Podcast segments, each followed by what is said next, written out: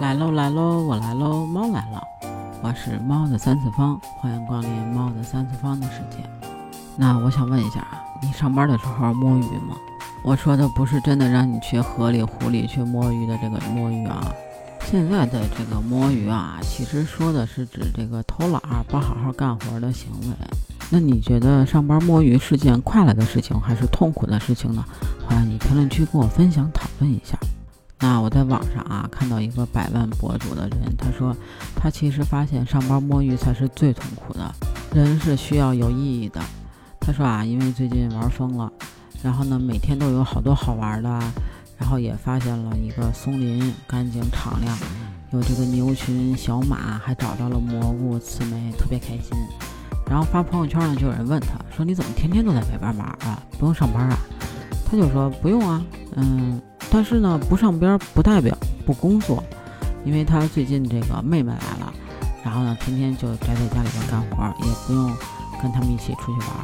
然后呢，他妹妹也说啊，说姐，你这个感觉每天你的工作时间特别短，那你这活你干得完吗？他再一看他自己那个工作记录啊，这周二十个小时都还没到，反思了一下，好像最近确实是有点贪玩了。但是仔细的想一想吧，好像自己该干的活都干了，该赚的钱呢也都赚了。他这么一说啊，就是感觉自己挺欠抽的。嗯，其实我也有点觉得。但是啊，大多数的人都在抱怨自己的工作难、工作累、工作的不容易，找准机会呢就摸鱼。但是他呀，居然在这儿说这个自己这个事儿少、钱多又自由，确实是有点找骂。但是啊。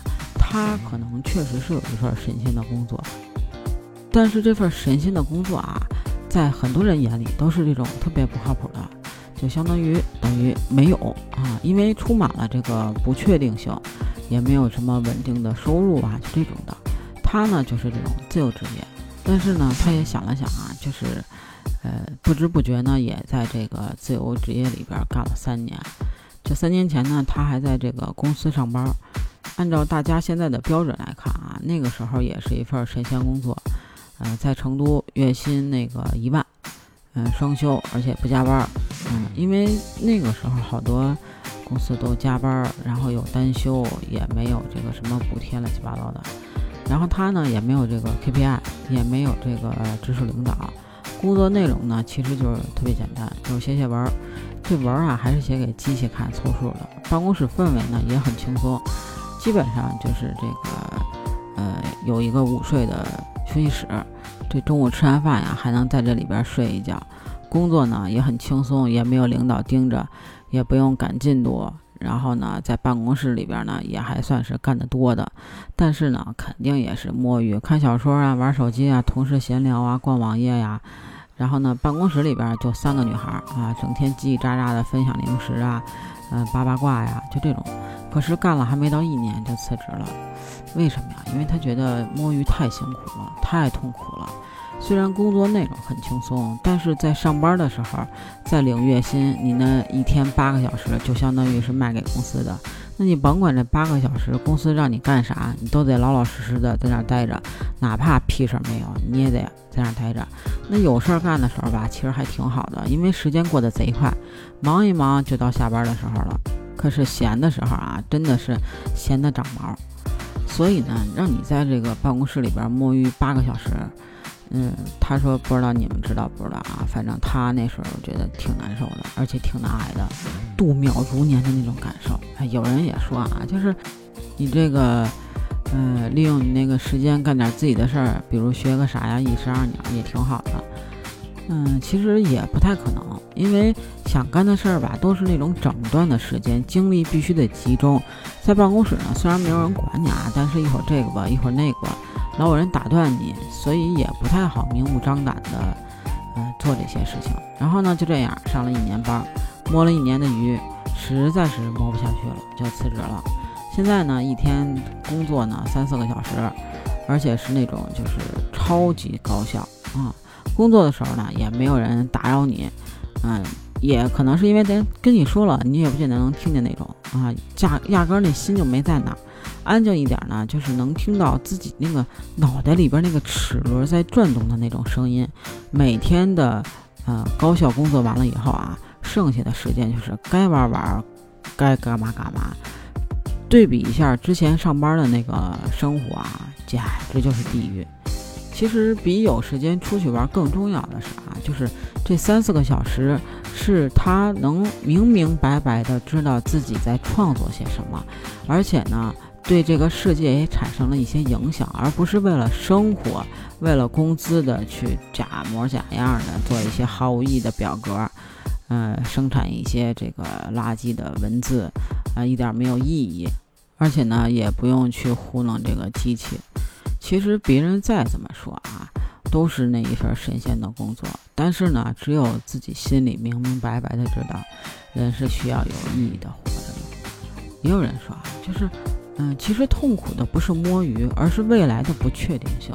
现在的这份工作，你还能再干十年吗？那你的公司会倒闭吗？你会减员降薪吗？再就业会困难吗？其实这个时代最幸福的和最不幸福的。就是一眼能望到头。那如果有人告诉你啊，就是就这么摸鱼一辈子，你也升不上去，但是呢也不会被辞，那你愿意吗？你也许不愿意，像这个拼搏拼搏，努力努力，看看呃上升有没有这个可能啊？但是呢，也许你愿意，就想这个呃躺平摸鱼，因为你再怎么努力也不会给你升职加薪。年轻人呀，都想这个搏一个明天，想要功成名就，想要跨越阶级。但是啊，其实，嗯，多年以后才会明白，那些只是灵毛凤角，大多数的人都是勤恳的一生，再怎么努力也都是个普通人。但是啊，也许你可能自命不凡，也许你天赋异禀，但是别忘了啊。这千里马常有，这伯乐不常有。怀才不遇不是你的问题，遇不到你的伯乐，千里马也得去拉磨。很多事情它开始就注定了你的起点和平台，你的父母和领导，人生就是这样，没有对错，只有适不适合。那听了这些人说的啊，再说说我想说的，就是上班摸鱼这件事情痛不痛苦啊？其实来源于你的老板在不在。那如果老板在的时候你摸鱼，那应该是很痛苦的。因为你不知道他什么时候窜出来，然后给你来一个致命一击。那如果老板不在，你摸鱼，那肯定也是光明正大的，对吧？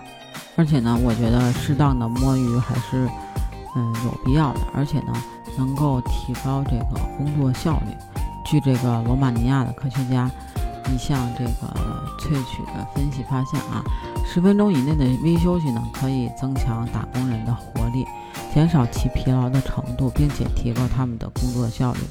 那该研究呢也已经发表在这个八月三十一号的呃《Plus One》杂志上边。其实换句话说啊，不管你上班摸鱼痛不痛苦，但是呢，工作如果你的工作就是一个萝卜一个坑，那该是你的工作早晚都是你的。所以你摸鱼浪费的时间呢，也没有人可以帮你把工作替代完做完，对吧？那与其这样呢，还不如痛痛快快的高效工作，三个小时、四个小时，然后把工作都搞定。你剩下的时间，你想摸鱼，其实是不是也很放松，也不用很痛苦呢？不知道你觉得我说的对不对？那如果你觉得我说的对的话呢，欢迎你点赞哦。那其实说这个啊，我还是比较推荐一个软件，就是桌面整理啊，或者桌面列表啊，桌面代办这种的。因为你能一眼的就看到你今天要做的什么，已经做了什么，还没有做什么。这个软件呢叫小智桌面，大小的小智慧的智桌面啊。如果你感兴趣呢，可以去下载一下。那不知道你对上班摸鱼这件事情怎么看呢？